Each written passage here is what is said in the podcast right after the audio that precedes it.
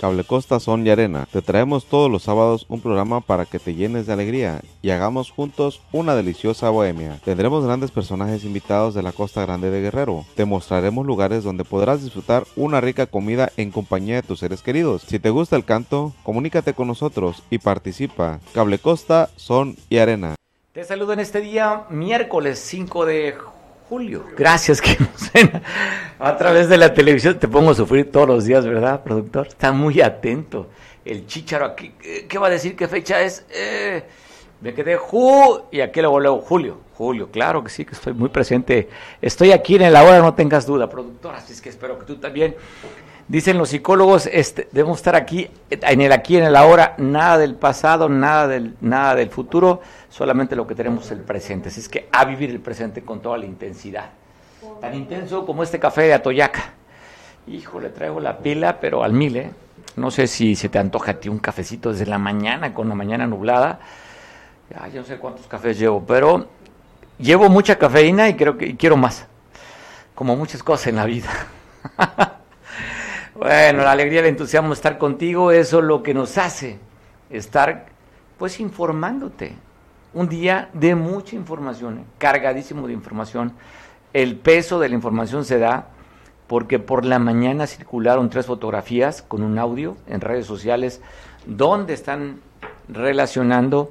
¿Se acuerda usted aquel, aquella cartulina de los siete muertos en, en el barrio de San Mateo en Chilpancingo, donde le decían, oye, fue un desayuno, Norma Otilia, nos hace falta el segundo, pues bueno, están documentando a través de las redes sociales, dónde se reunió con una persona, un civil armado. No se sabe el nombre, no se identifica, simplemente que con eso estarían comprobando que sí, Norma Otilia se había reunido con una persona, un civil armado.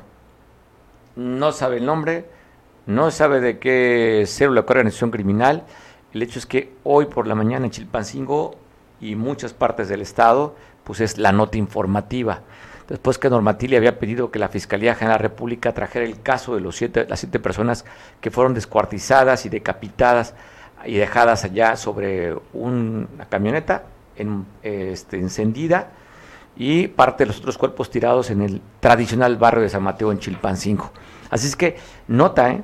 Y pues también eh, estaremos hablando, más adelante abordaremos con Enrique Castillo, la otra, la vinculación a proceso de Maximiliano Serrano, quien fue el primer secretario de Ciudad Pública aquí en Acapulco. Así es que dos alcaldesas, una de la capital del estado y la otra del municipio más importante de, Guerrero, estarían teniendo temas de seguridad relacionados con temas de seguridad. ¿eh?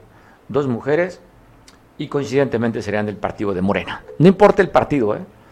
Aquí lo que importa es que ellos están gobernando para todos, para todos en Acapulco, con más de casi 800 mil habitantes que tiene Acapulco. Chilpancingo, ¿cuántos habitantes tendrá? Como 200 y tantos mil, ¿verdad? Casi 300 mil habitantes. Por ahí andamos, ¿no? 200 y tantos mil, probablemente, que son 600 colonias que tiene la capital 283 mil, al lado 200, no andaba, andaba, la cifra para no regalar entre 200 y 300 mil, pues bueno, 283 mil número de habitantes en la capital del estado, y aquí rebasamos los 770 mil más o menos, ¿eh? 750 mil habitantes en Acapulco, gobernados por dos mujeres, y dos mujeres coincidentemente el partido de Morena, no importa el partido, ¿eh?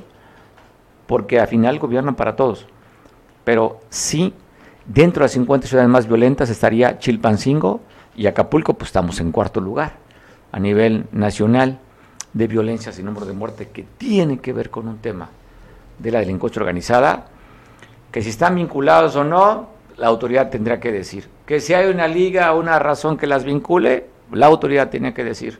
Pero ante las evidencias y lo que se circula y se dice, cuando menos la duda queda. ¿eh? ¿Y qué dice el presidente? Que lo que no mancha tizna, ¿verdad? Pues bueno, damos a conocer horas después de este operativo que la Marina Armada de México estuviera correteando unas, unas embarcaciones menores sobre el Pacífico, sobre las costas del, de Guerrero. Hablan que fueron siete horas ¿eh? de la persecución que se dio y una de ellas quedaría varada en la playa Paraíso Escondido, allá en Hacienda de Cabañas. Usted recordará imágenes en exclusiva que te pasamos del operativo después de las horas que fue, creo que 3 de la mañana, 5 de la mañana, como nos reportaba nuestro compañero Julio César Damián. Y bien decía Julio César, vamos a tener que esperar días para que emita el boletín la Secretaría de la Marina Armada de México dio a conocer que incautaron más de dos toneladas de cocaína y quedarían, pues no habrán de ningún detenido, solamente de estas embarcaciones menores, más de 80 bultos que transportarían más de dos toneladas de cocaína. Lo, tú tienes razón, Julio César. Habría que esperar el boletín y el boletín ya está dado por parte de la Secretaría Armada de México del incautamiento aseguramiento de estas, de estas lanchas como otro fuera de borda y más de dos toneladas de cocaína allá en el municipio de Benito Juárez. Saludo, Julio. Hola. Sí, hoy tenemos información más amplia al respecto. El día de ayer la Secretaría de Marina Armada de México emitió un boletín oficial donde daba ya cantidades acerca de lo decomisado esa noche allá en, la playa, Playa Paraíso, que es un balneario natural anexo a la comunidad de Hacienda de Cabañas. Y en este boletín la Marina da a conocer que aseguró 2.4 toneladas de cocaína y tres embarcaciones también. Esto, de acuerdo con la referencia que ellos dan pues, a nivel nacional, es en el sureste, al sureste de Acapulco, perdón, justamente en Playa Paraíso. Menciona el comunicado a, unos kilómetros de del punto conocido como Boca de Mitla y también da a conocer que en los últimos días la institución ha decomisado 6.230 kilos de esta droga, eh, de la cocaína, eh, refieren que esta, esta sustancia ilícita venía de algún país de Sudamérica y que ya tenían eh, fue producto de una operación de inteligencia que ya tenían, venían rastreando con el diferente equipamiento de las Fuerzas Armadas, ya venían rastreando este cargamento. Como comentábamos eh, hace unos días, la, población de ahí de Playa Paraíso ya había visto el movimiento de, de la marina previo a la persecución que se da durante la madrugada. Hoy también ya sabemos que los recorridos que hacía el helicóptero de esta institución era precisamente para trasladar la droga desde Playa Paraíso hasta sus instalaciones en el puerto de Acapulco para ser entregado a un Ministerio Público Federal, Salida General de la República. Eh, fueron varias vueltas de, la, de esta aeronave, de este helicóptero, para el traslado de, de los 2.4 eh, toneladas de cocaína también ya sabemos que había una avioneta que patrullaba vía aérea mientras se trasladaba eh, la droga y un avión también, un avión se, sobrevolaba a baja altura mientras se trasladaba pues este esta droga y eh, pues de esta manera no se hace el traslado vía terrestre sino vía aérea. Esa, esas eran las vueltas que daba el helicóptero. Mario, vemos por ahí imágenes adjuntas donde se, está, se están subiendo los paquetes, estos paquetes de color negro eh, a la aeronave para su traslado al puerto de Acapulco y este también nos informan que son tres embarcaciones las aseguradas. Ahí en las imágenes se observa una eh, embarcación que está hundida, se encuentra con el casco hacia arriba. Se observan otras embarcaciones también paradas en la en la arena a orilla de la barra, esta barra que conecta o une al tetero que se forma el agua del río Atoyac y en las aguas del Océano Pacífico. Mario, esta es la información que se tiene, que la Secretaría emite este comunicado, Mario. Oye, pero me quedo con datos que cuando platicamos aquella vez de la entrevista que dimos la información, horas después de este operativo y pasabas tú imágenes que te dieron habitantes de ahí de, la, de, Paraíso Escondido, cómo quedó la, barca, la encallada esta embarcación, que es donde están bajando la, la droga. Y recuerdo un dato que dijiste, que te habían comentado los habitantes, que durante el día estuvieron efectivos de la Marina haciendo recorrido. Es decir, seguramente tenían datos de, inteligencia que llegarían por esa zona. Sí, es, es la información que se tenía, que previamente había visto y que era muy raro que la Marina anduviera en esa zona. Y en el comunicado justamente especifica que fue resultado de un trabajo de inteligencia. De hecho, se menciona por ahí el tema de, de radares, de uso de un buque, se menciona, ¿no? De la institución. Y se habla también de que viene procedente de un país de Sudamérica, aunque no se especifica de cuál. Tampoco la institución ha informado acerca de detenidos, no, no se menciona, solamente se menciona el aseguramiento de tanto de la droga como de las tres embarcaciones y en el día efectivamente había mucha presencia militar, tanto por parte de, en el aire, perdón, como en tierra. Pero yo creo que es propiamente la forma en que trabaja la institución, seguramente para evitar algún enfrentamiento ¿no? Eh, son temas delicados, sabemos, y ellos tienen su manera de trabajar de una forma muy ética. También había presencia de la Sedena a distancia y es una forma para montar un perímetro, quiero pensar, en lo que hacían pues las diligencias que por ley corresponden, en este caso entregarlo a disposición de una autoridad federal, un juez federal, en este caso eh, pues ya le compete a la Fiscalía General de la República. Tenían que mantenerse de forma segura, pues hacían estas labores aquí en paraíso. Parece interesante el dato, estamos viendo la imagen, Julio, que presenta la Secretaría de Marina, donde están, pareciera que trae doble fondo esta lancha, y están sacando estos costes, estas bolsas negras donde viene este, este producto que ya ellos dicen que es cocaína. ¿Sabes qué me llama también la atención, Julio? Normalmente cuando hacen un aseguramiento, también aseguran combustible, es decir, que este, estas lanchas que detienen van a seguir su trayectoria. Y aquí no hablan de aseguramiento de bidones de combustible. Seguramente, de acuerdo al, dato, tratando de armar este rompecabezas, que llegarían en ese destino nada más. ¿eh?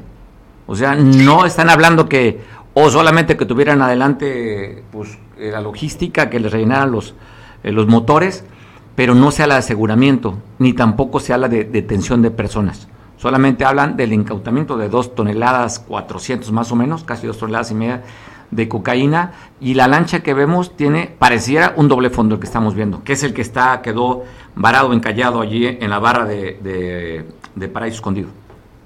Sí, es algo curioso porque realmente suceden este tipo de aseguramientos, efectivamente se aseguran eh, eh, hasta mil litros de gasolina, de combustible para los motores fuera de borda que se que utilizar para largos trayectos. Y en este caso no se ha mencionado una parte del tema. Y bueno pues vamos a esperar a ver qué información oficial surge. Mm, seguramente si hay detenidos lo, darán a conocer.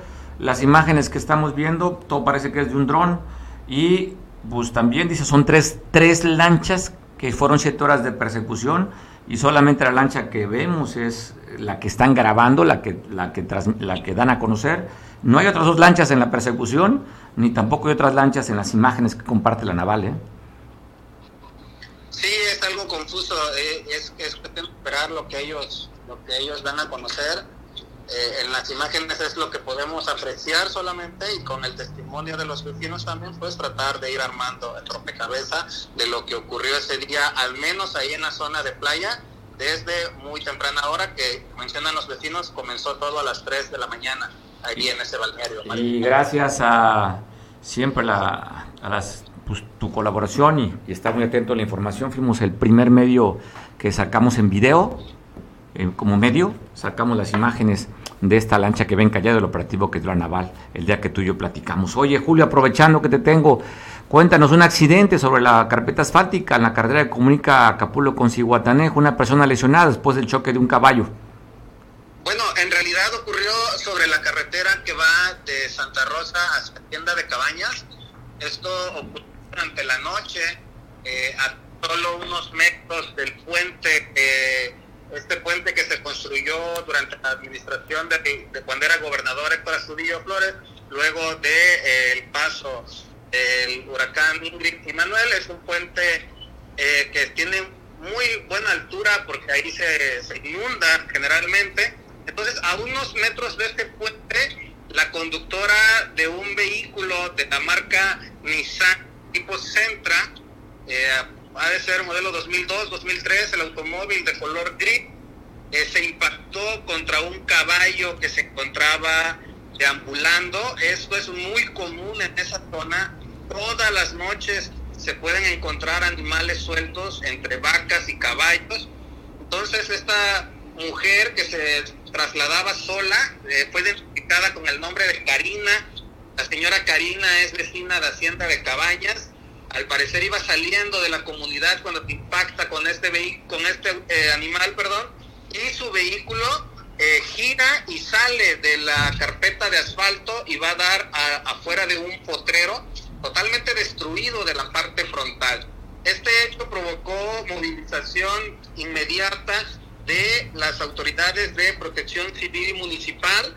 Ellos tienen sus instalaciones ahí en Arenal de Gómez, así que pues llegaron de una forma muy rápida, asistieron a la persona, le brindaron los primeros auxilios y la, subieron a una ambulancia para trasladarla al área de urgencia del hospital en el municipio de Atoyac, hoy hospital IMSS Bienestar en el, en el municipio vecino de Atoyac. Y bueno, eh, este hecho también provocó mucha expectación entre los habitantes de Hacienda de Cabañas, quienes acudieron, dieron de inmediato y con cartas y con el apoyo de varios hombres eh, amarraron el vehículo para sacarlo y remolcarlo de vuelta al pueblo de Hacienda de Cabañas. La mujer daba múltiples contusiones, también eh, como cortadas porque impacta con el parabrisas y bueno, posteriormente a pesar de esto pues fue reportada como estable su estado de salud, Mario. Qué bueno, digo, porque se ve el auto pues muy dañado, aparatoso el accidente. Dudaría uno que fuera hasta con un caballo, ¿eh? Pareciera que le pegara algo más sólido, un poste o una barda, pero está fuertísimo el impacto que recibe en la parte frontal. Mm, pues el caballo voló, me imagino que el parabrisas, donde están pues, lesionada la conductora. Qué bueno que reportes que esté estable, Julio. Sí, dato curioso, Mario, hablando del caballo, eh, el caballo no se encontró en el lugar. el caballo eh, se puso en sus cuatro patas, quiero pensar, y eh, se fue del lugar. Se encontraron tres charcos de sangre más adelante, uno donde inicia el puente, otro donde termina y otro 100 metros más adelante, tres charcos de sangre, al parecer eran del caballo, y el animal pues no se encontró en todo esto. Este, esto además ha, provocado mucho, mucha molestia, Mario, porque es muy común que los animales están sueltos, están haciendo el llamado a la asociación ganadera para que haya sanciones, para que haya multas que realmente hagan entender a los propietarios de esos animales que deben estar encerrados en sus potreros. Y bueno, es un hecho que se ha estado mencionando en las últimas horas acá en el municipio de Benito Juárez, Mario. Pues te mando un abrazo, Julio, por la información. Es un gusto siempre poder saludarlos. El gusto es nuestro. Pues bueno, hoy también hace unos minutos, bueno, hace poquito, recientemente, una joven iba en una motocicleta en el bulevar Vicente Guerrero, Lázaro Cárdenas, ¿verdad? En las cruces. Y mire, no sabemos el estado de salud. Cayó, tenemos un videito, ¿no? Ahí. Cayó aproximadamente 6 metros de altura, ¿eh? Cinco, entre 5 o 6 metros de altura, es una motocicleta. No se aprecia que tenga ningún equipo de seguridad. mire de la altura, ahí quedó la moto y ve a la altura. Entre 5 o 6 metros de altura, se impactó, cayó boca abajo en el pavimento, en, el, en las cruces, este accidente de hace está reciente, es que muy poca información. Esperemos que se encuentre en buen estado de salud, pero pues sí se ve dudoso, ¿no? Que esté, que esté sana la persona. Dios quiera que así sea, pero si fue, cayó desde la altura. No se sabe si se derrapó, si otro vehículo lo impactó, solamente está la motocicleta y el cuerpo de esta joven tirado ahí más de 5 o 6 metros que cayó en este accidente de moto allá en las cruces y en la sabana chocan dos taxis. Un taxi azul invade el carril contrario y de frente se fue a impactar con un taxi amarillo. De este resultado de este accidente que está usted viendo ahí, habla de cinco personas lesionadas, entre ellos los dos conductores. Esto fue en la avenida Lázaro Cárdenas, cerca de las 9 de la mañana, cuando este, este auto, el Suru, Suru contra Suru, de frente, miren nomás, el que pareciera que se alcanzó a frenar fue el taxi amarillo, porque se ve que está metido hacia parte de abajo y el taxi azul, pues creo que tal vez ni frenaría. ¿eh? Choque de frente, lamentablemente cinco personas lesionadas. No se habla de estado de salud, solamente que fueron trasladadas a los servicios hospitalarios.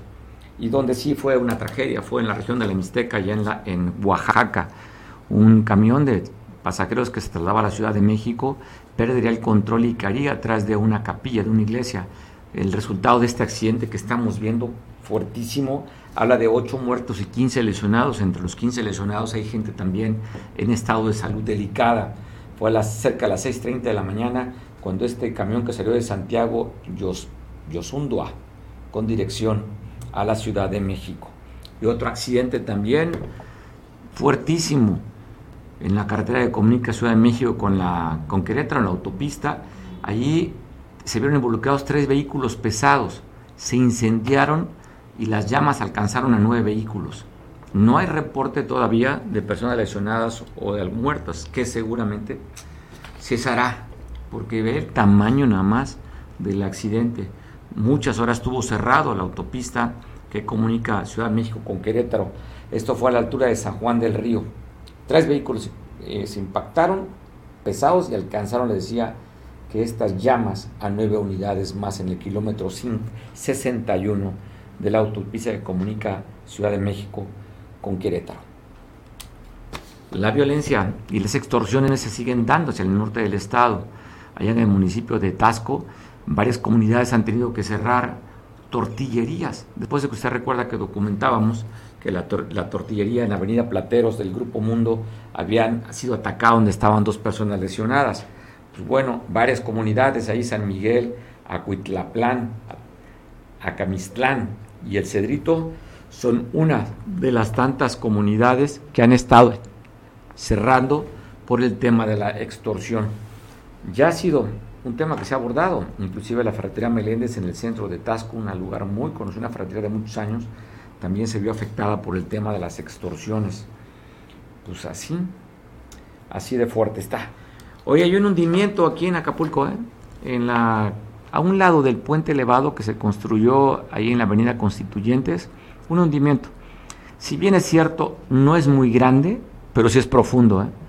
Pues ahí los vecinos han estado rellenando con basura, hasta con una llanta para evitar algún accidente, pues no muy lejos de las imágenes que te pasamos el lunes de, aquel Chevy que encontró una coladera, una coladera, una, una reja destapada, que prácticamente fue medio auto allá frente al mercado central, sobre la avenida Diego Hurtado de Mendoza, mira, a la vuelta, saliendo de esta calle, dando vueltas sobre, constituyentes, poquitos metros arriba, este hundimiento también pues así en pleno centro de la ciudad de Acapulco, donde hay muchísimo movimiento, pues bueno, directamente esto le toca y le corresponde a la administración municipal que encabeza la hoy señalada después de que se dio a conocer la vinculación a proceso de su primer secretario de Seguridad Pública, Max Serrano, y luego también que se diera a conocer por la mañana en redes sociales esta reunión que tuvo con un civil armado, Normotilia, allá en Chilpancingo. Enrique, ¿de qué estamos hablando, Enrique?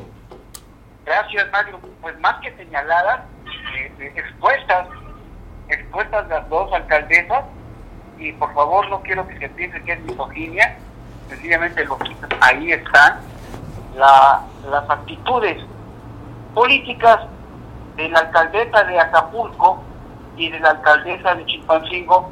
Realmente deja ver que están rayando en la en la ilegalidad, en la en, el perfil criminal, porque realmente las exposiciones que han tenido las señoras, eh, por cierto, ambas eh, eh, colocadas en situación por el partido de Morena, las señoras están dejando ver que no son fieles a la República y menos a la patria, aunque suene ya muy muy muy muy repetitivo, muy cursi tal vez el término de, de a la patria, realmente no son actitudes nada patriotas de, Norma Oquilia y de, de la señora López. Entonces ahí, ahí tendría que ser, pues no sé si gobernación o los mismos partidos, el, cuadro ético, quienes exhiban y pregunten y cuestionen y manden llamar en los congresos, el Congreso, manden llamar a las señoras a las señoras alcaldesas y, y, les, y, les, y les pongan una serie de cuestionarios porque no es no es no es normal no es normal. Imagínate que ambas señoras, como representantes de, un ayuntamiento importante como lo es Acapulco y Chilpancingo, capital del, estado de Guerrero y la ciudad más importante turísticamente del sur sureste del país, imagínate que se reúnan con los, los bad, bad boys, los, hombres, hombres malos, y que al día siguiente, y que al día siguiente se reúnan en las mesas de coordinación de orden y paz para hablar de temas de, seguridad o de, cuestiones de, Estado, pues. Entonces sí, hay mucho, hay mucho que comentar. Habíamos comentado por ahí, por otro lado, con algún analista de seguridad, y yo le decía la, la, la, la premura que se veía que, la señora, sobre todo Norma, eh, pidiera licencia o renuncia. Sencillamente me respondió este experto, no va a renunciar, no se va a ir. Eh, y conociendo el carácter de este tipo de perfil de personaje femenino, realmente es gente muy, muy diferente, muy horizontal. Vemos a Sandra Cuevas allí en la Ciudad de México, vemos a, a mujeres echadas para adelante en la política que piensan muy diferente, su ética, su perfil ético y moral es totalmente diferente, no digo que mejor o peor, es diferente a la forma de pensar de un, de un masculino, digamos, entonces policiales. Vamos a escuchar, a ver qué, qué, qué versión da Normotilia. Ya había dicho cuando aparecieron las cartulinas que le señalaban a ella, que no tiene nada que ver. En el caso también de Avelina, tardó dos días después de que se supo de la detención un lunes de la semana pasada de su exsecretario de Seguridad Pública. Citó a conferencia de prensa en la que no hubo preguntas ni respuestas, nada más posicionamiento del, secretario general de gobierno y breves líneas de la alcaldesa en el que dice que ella no estaba facultada para pues mandar gente de seguridad. Se desmarcó. Y bueno, a ver qué dice Normotile, porque nada más recordar que la máxima de Morena, ¿qué dice Enrique? La primera ¿No qué? No robar, no, mentir. No, mentir. No robar, no traicionar. A ver si no están fallando esa máxima de su gran líder. En el caso de, de, Avelina, hay un documento que le envía el senador Narro, en donde le solicita el apoyo con elementos de, como, si fueran, como si fueran de ella, ¿no? Los marinos. También aquí la Marina tiene mucho que ver porque permitió este tipo de, de usos de elementos, ¿no? En este caso, el documento existe, eh, la orden del, secretario de Maximiliano eh, se cumplió y los elementos con armas de cargo fueron a personarse. Está la prueba de que estuvieron ahí, hay imágenes en donde los muestran. Entonces, aquí la alcaldesa realmente tiene no la más responsabilidad administrativa, tiene responsabilidad legal, porque ella por el, convenio que hay con el gobierno municipal, ella estaba eh, al mando de estos elementos. Entonces digo, sí, ahí no hay, estará haciendo tiempo, etcétera, pero de que va a estar frente a un juez eh, en el corto plazo, no tenemos la menor duda. Y, en el caso de, de, la alcaldesa de Chilpancingo, eh, es obvio que también tendrá que, que responder algunas preguntas de la autoridad de la Fiscalía, tal vez estatal o federal o de las dos, porque sí hay evidencia de que incurre en, en, un, si no tanto en un crimen, pues sí en una falta, en una falta, en una falta legal, digamos, de, reunirse con gente. ¿No te viene a la memoria el caso de Jorge Suriel, ex fiscal de Guerrero?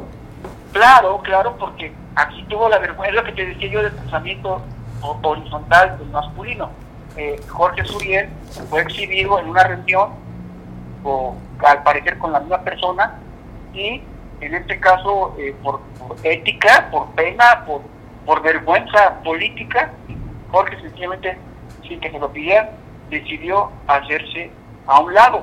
Recordemos que, a Jorge, el actual gobierno, pues le tiene gran consideración, le debe tener porque Jorge mantuvo lejos de, de los juzgados al hoy senador Félix Salgado. Entonces digo, en lo político tenía fichas para cambiar, pero no, Jorge no lo hizo así. Hay ruido, hay, y, no podemos, los analistas de seguridad, no podemos escoger de qué sí hablar y de qué no. Se presenta una situación y se da un espacio de análisis en el mejor programa de la Costa Grande, que es Cable Costa, con Mario Radilla. Entonces, pues no podemos hacernos a un lado y decir, paso, ¿no? Eso no hablo, no. Hay que, hay que sacar los temas como van, ¿no? Oye, Enrique, regreso al tema, tú con la experiencia y conocimiento que tienes, temas de seguridad y tema de armas. Hay dos militares, dos marinos desaparecidos desde marzo del año pasado, pero además las armas de cargo, en este caso, ¿qué hacen? No, no, no, eh, ahí tiene que reportarse levantarse un, acta. Eh, en términos militares, tanta importancia tiene un arma como, como un elemento, ¿eh? Eh, Así de fuerte es la situación. Si hay un enfrentamiento en X o Y lugar y quedaron armas tiradas de, de, de, de- cargo, la obligación es ir a buscarlas, estén en acantilados, estén en desiertos, donde estén, ya es una, es una uso y costumbre mundial. El arma, el arma, cuando te la entregan, a los 15 años te un arma, un mosquetón, es parte de tu cuerpo, es un brazo más. Entonces, a ese nivel, aquí también el tema, aparte de la desaparición de los dos infantes de Marina, también aquí la cuestión también hay más que levantada seguramente por la desaparición de armas, una es una escuadra y otra es una arma de asalto, o sea, ya de calibre importante, entonces sí se está en una referida en alguna carpeta. Eh, o seguramente en algún momento aparecerá esa arma en manos no muy amistosas, entonces ahí se va a dar seguimiento. Pero ha- hay hay mucho ruido eh, eh, eh, en esta en esta media semana, hay mucho ruido en el tema de Guerrero, porque sí, sí, sí, ya se ha perdido eh, el orden y, y sí, lo- los actores políticos eh, están realmente eh, eh, haciendo ac- actos totalmente fuera de lugar. Te digo, ¿qué, qué garantía tiene un delegado de gobernación, un comandante de una zona naval, un policía federal de reunirse con alcaldesas que, que tienen, tienen amistad, porque fueron amistosos ambos- en ambos casos, amistad con, gente que no está de acuerdo con la política pública de seguridad del Estado, ¿no?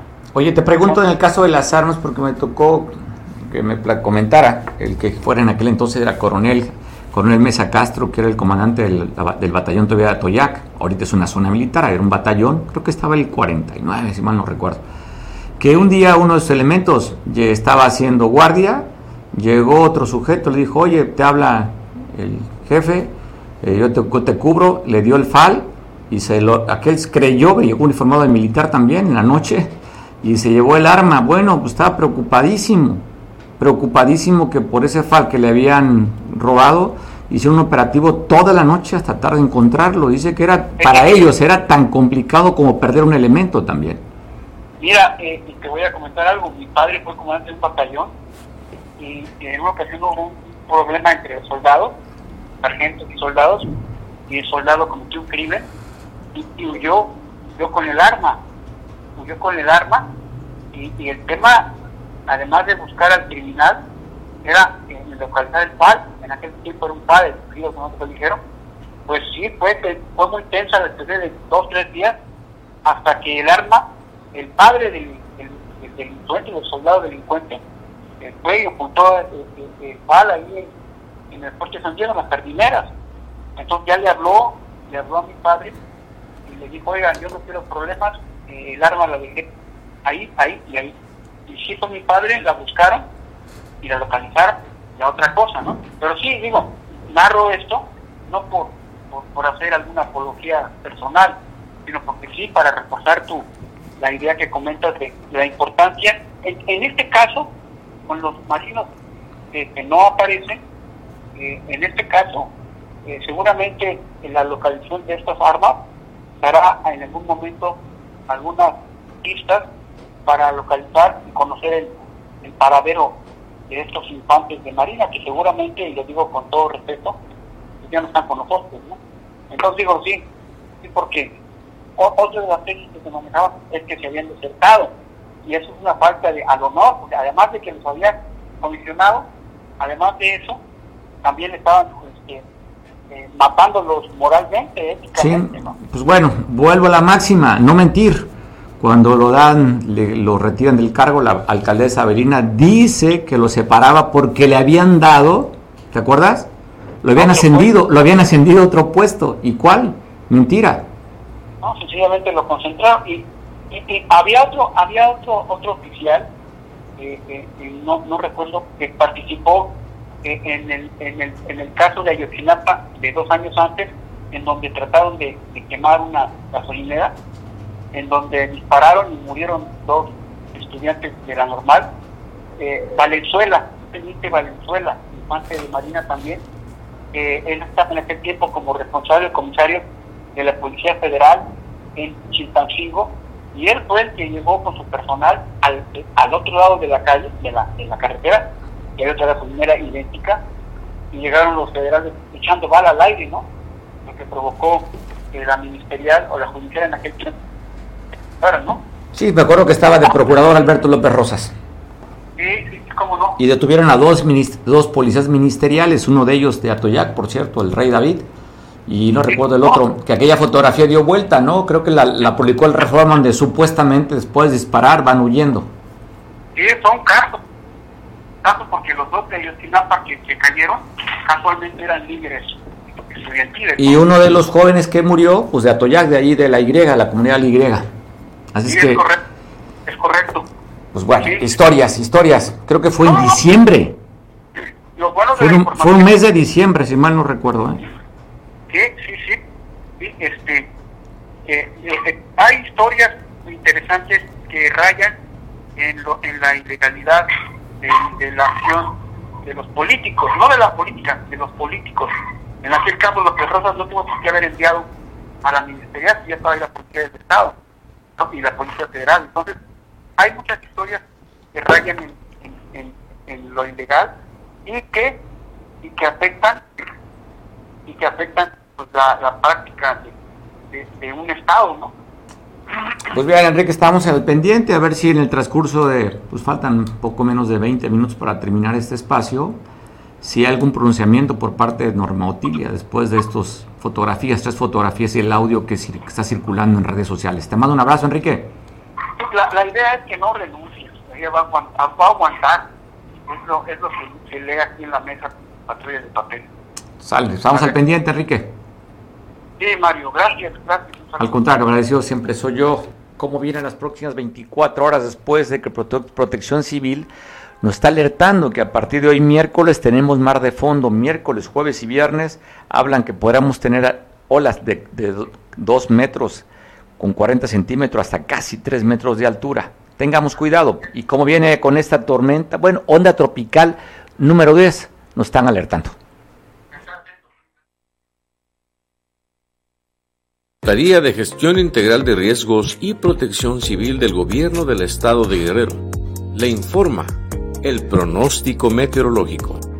Este día, miércoles 5 de julio del 2023, un canal de baja presión que se extiende al norte de Guerrero favorecerá la formación de nubosidad y la posibilidad de precipitaciones por la tarde y noche.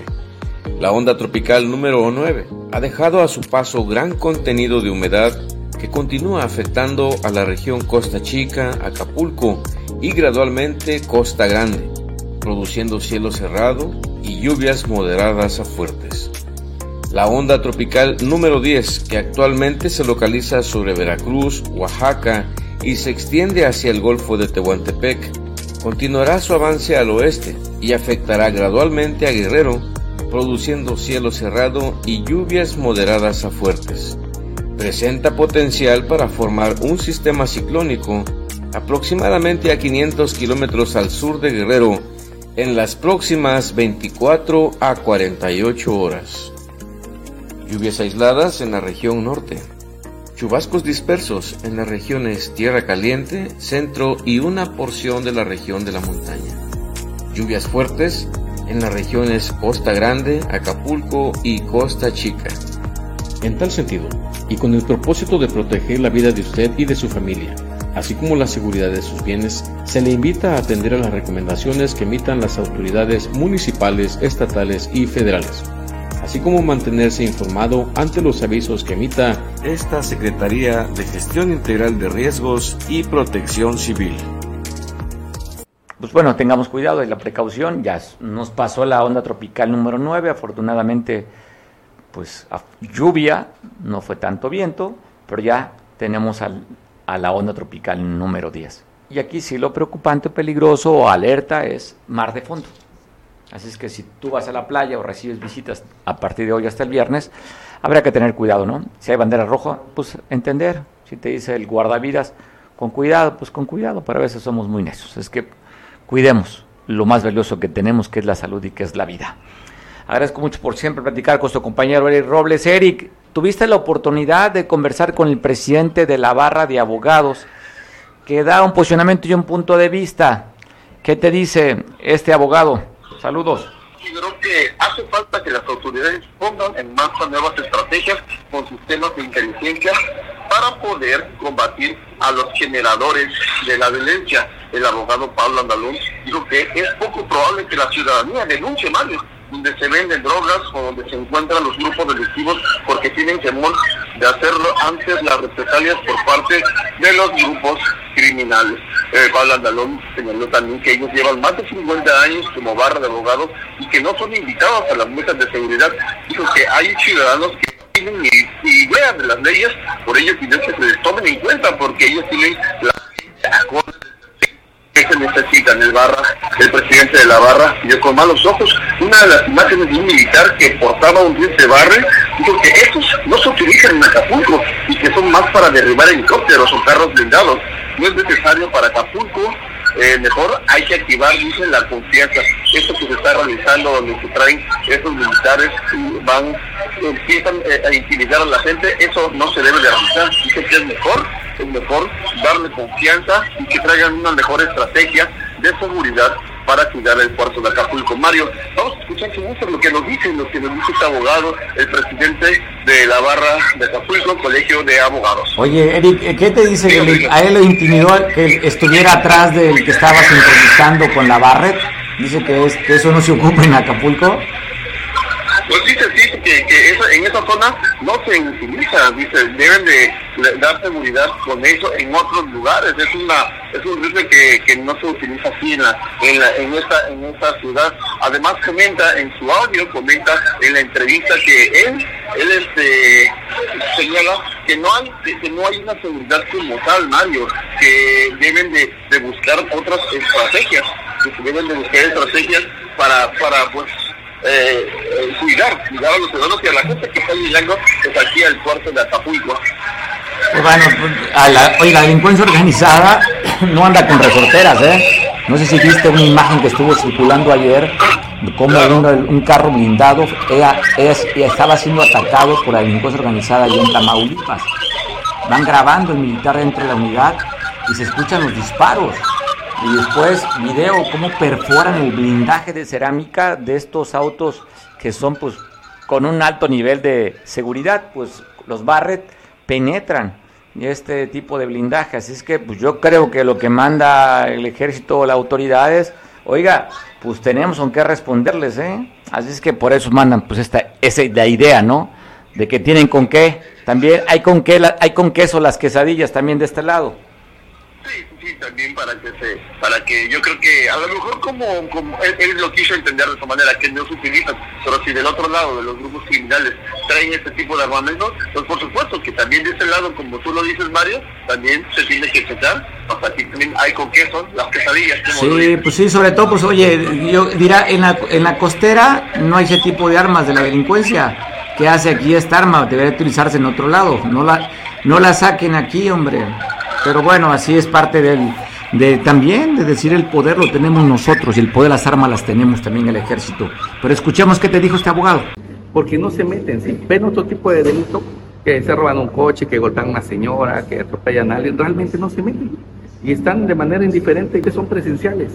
Porque no se meten, si ven otro tipo de delito, que se roban un coche, que golpean una señora, que atropellan a alguien, realmente no se meten y están de manera indiferente, yo los he topado, los he llegado a mirar y realmente están de manera indiferente.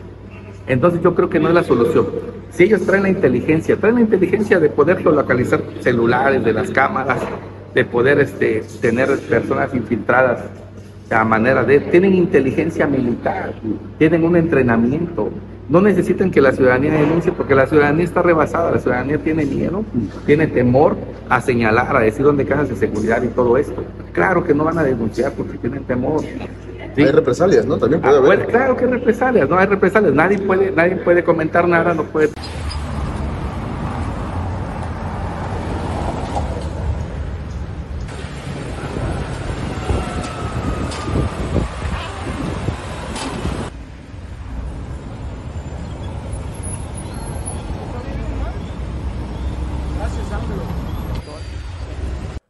La gobernadora del estado tuvo una visita, fue a saludar y lógicamente a seguir comprometiendo al gobierno federal, en el caso al director del Instituto Mexicano del Seguro Social, para que sigan invirtiendo en la salud de, de Guerrero. Hablan de una inversión histórica de 860 millones de pesos que están invirtiendo 895, 895 millones de pesos en este Plan Nacional 180 Guerrero en el que con el Plan Nacional de Bienestar ya se están invirtiendo esta este cantidad importante. Hace unos días dábamos a conocer también el, la hemo,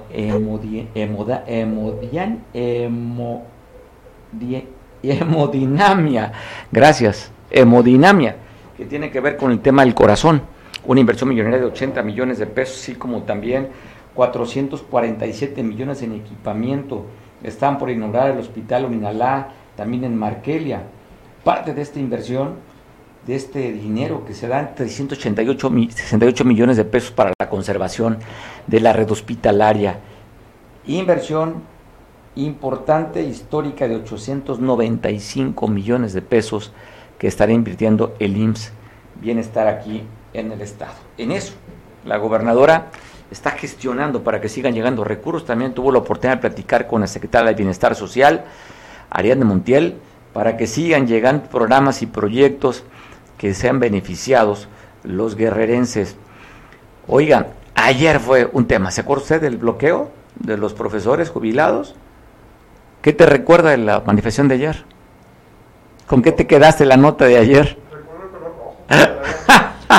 Dice que el color de su playera era parte también la roja que trae aquí. Era, era la consigna también de uno de los profesores. Pues bueno, siguen las mesas de negociaciones de acuerdo con el sindicato de la sección 14 en Guerrero.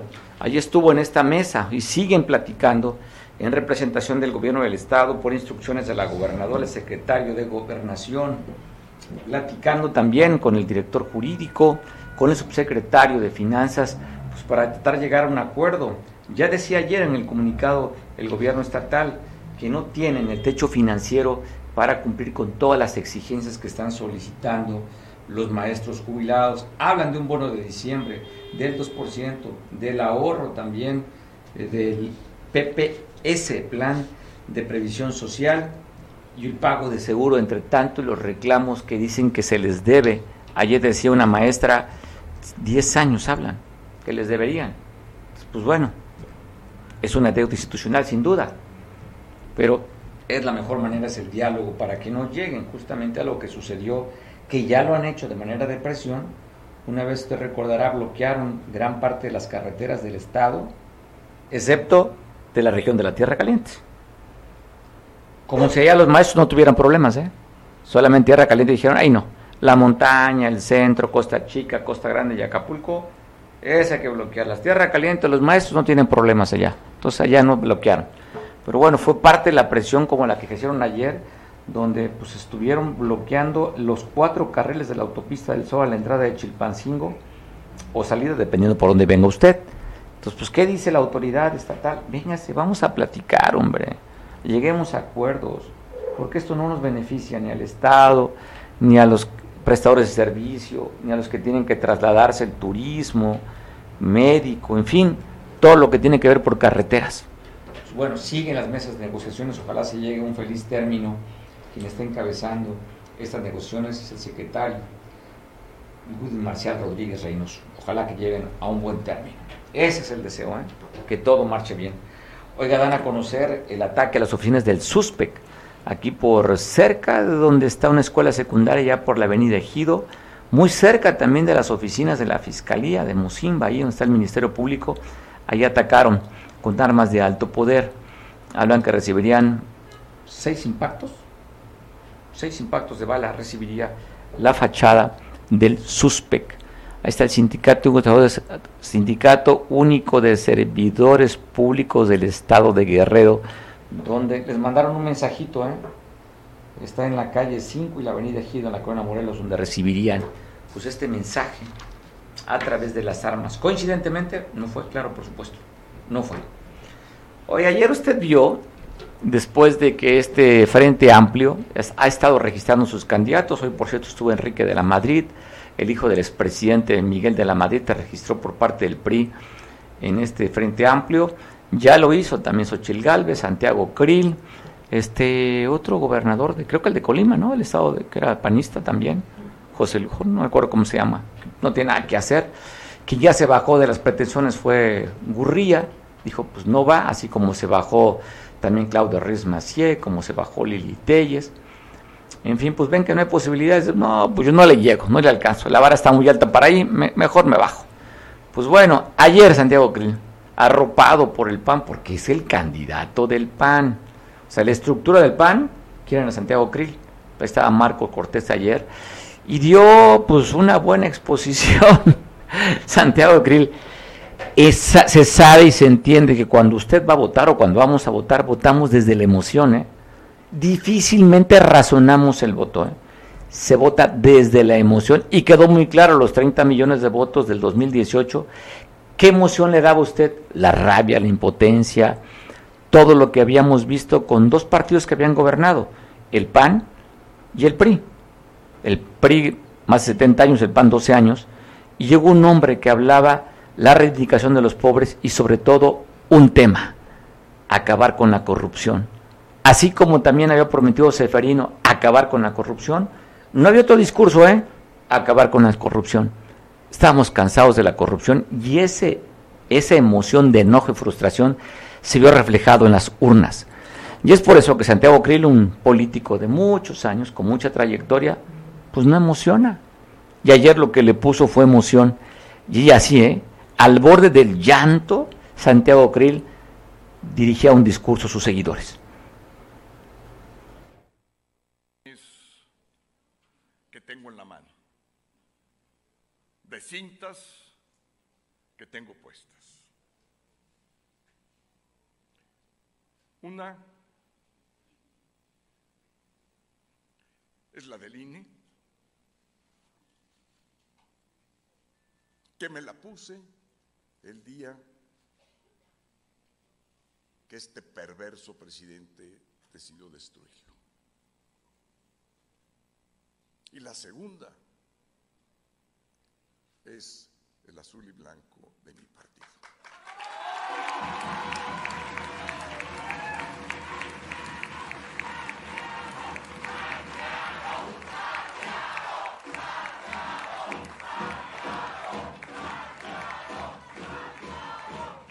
La divisa, los colores de mi partido, son los principios.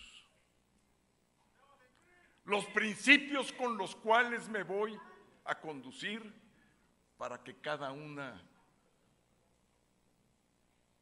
de las mujeres y hombres libres que están aquí y que están en todo el país se sientan orgullosos de su aspirante, eventual precandidato, candidato y que se sientan orgullosos de su presidente de la República.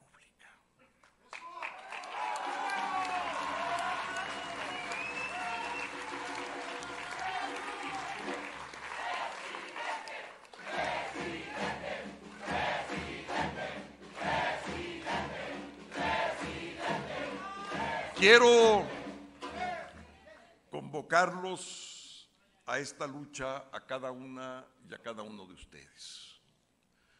Tenemos dos meses para demostrar de lo que estamos hechos.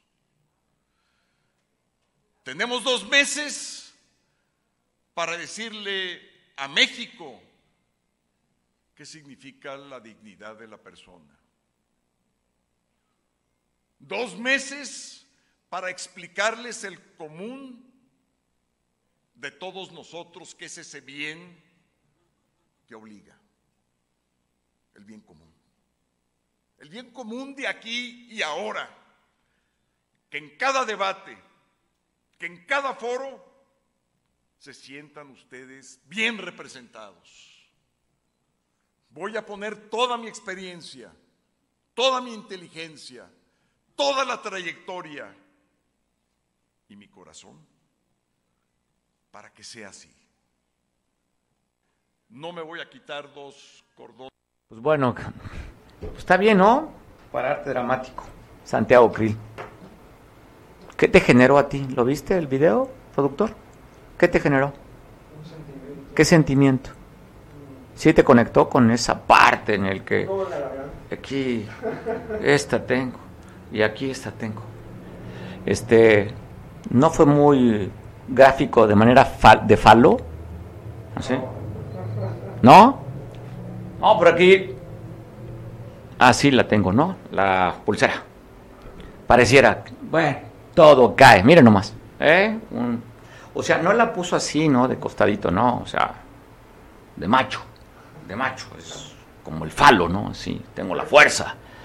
Soy varonil. Y bueno, es el mensaje que mandó Santiago Krill. Yo te quiero dejar, mejor una historia de vida, que ese sí te puede conmover.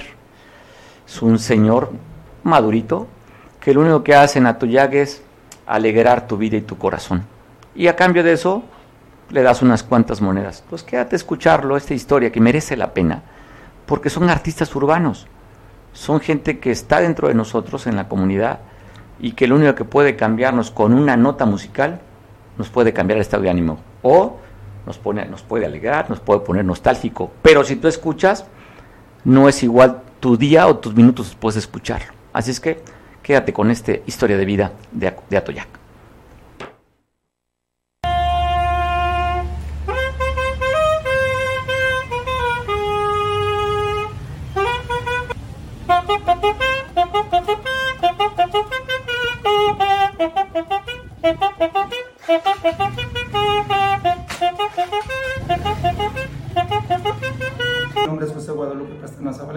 del Papayo Guerrero, municipio de Coyuca de Benítez. ¿A qué edad empezaste a tocar los instrumentos? Eh, mira, yo tengo tiempo, sinceramente, porque sería engañarme yo mismo. Tengo unos buenos añitos con mi saxofón. La diferencia es esta, y hay una gran diferencia. Eh, te estoy hablando, la verdad, de bien de unos 20 años que yo tengo con mi saxofón. La diferencia es esta. Únicamente tomaba yo mi saxofón cada dos, cada tres, cada cuatro meses. Cuando me quería medio aprender por ahí una canción. Luego, luego me ponía con mis labios hinchados. Ya saben los compañeros músicos qué es lo que pasa. ¡Ah! Y lo dejaba, la verdad. No le ponía interés. Llegaba diciembre cuando se acercaban las fiestas de la Virgen de Guadalupe en algunas ocasiones me invitaba a alguna música de viento, lo poquito que sé. Y me iba a tocar con ellos. O bien en el papayo, que es costumbre, que le toco año con año por lo regular, las mañanitas y otras dos, tres canciones de Virgen a la Virgen de Guadalupe. Hasta ahí nada más. Eh, últimamente voy para un año, por todo lo que ustedes quieran, amigos de las redes sociales. Eh, ahorita el 16 el 16 de julio, precisamente, cumplo un año, ahora sí, dedicado a la música, donde mi saxofón lo toco tres, cuatro veces por semana, durante un buen rato. Eh, me salgo a ranchar, no me da pena decirlo, soy gente de trabajo, soy humilde, sí, y me gusta la transparencia me salgo a ranchar. Ustedes saben lo que es ranchar. Ando en las calles, en X lugares, donde toco dos canciones, la música que yo traigo, obviamente, algunas cumbias, algunos boleros, algunas rancheras, algunos sones. Eh, traigo varias en mi repertorio y me seguiré aprendiendo más.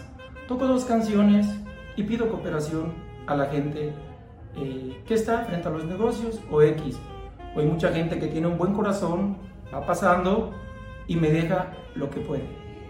¿Sí? Y como dice el dicho, de poquito en poquito se junta para el pollito. Eh, de hace un año que empecé el 16 de agosto, mi primer contrato, gracias a Dios, ya me contratan. Eh, para eventos sencillos, obviamente, música para escuchar, cumpleaños, convivios. Ya me contratan dos, tres horas, una hora, en difuntos, ¿por qué no? Y aprovecho, estoy a sus órdenes, estoy a sus órdenes con todas las personas para en cuanto requieran de mi trabajo, de mi persona, estoy a sus órdenes. Música para escuchar, ¿sí? Eh, no les puedo decir para bailar, ¿por qué? Porque el que no va a bailar, asiste el mejor grupo, la mejor banda, nunca va a bailar. Por eso digo, no les puedo decir que para bailar. Yo solo en mi persona, yo me bailo, yo bailo y brinco, hasta sin música, ¿sí? Pero ¿por qué no? Como me dicen algunas personas, pero ¿por qué no si queremos bailar? Perfecto. Ustedes, cuando yo estoy en un convivio tocando una hora, dos horas, hasta más me motivan, hasta más me alegran a echarle más ganas. ¿Sí? Estoy a sus órdenes. Mi nombre es José Guadalupe Pastrana Zabaleta. Radico en el Papayo, 35 años radicando en el Papayo, municipio de Coyuca de Benítez. Somos aquí paisanos ya aquí de la gente de la Costa Grande, gente bonita, gente linda y repito, estoy a sus órdenes. Cuando gusten también con música de viento, ando con una música de viento. ¿Sí? Normalmente hay veces me dicen, no, solo, porque pues no hay dinero para contratar con la música de viento. ¿Sí? Ahí ya somos nueve nosotros. Pero este, normalmente ahorita me han contratado solo. Gracias a Dios, ya me da esas bendiciones Dios que me empiezan a contratar. Amigos, es un placer eh, estar con ustedes, que me estén viendo. La mayoría, pues, de la Costa Grande ya me conoce. ¿sí? No puedo yo descifrarles mi, descifrarles mi persona porque ustedes me conocen. ¿sí? Soy amigo de amigos.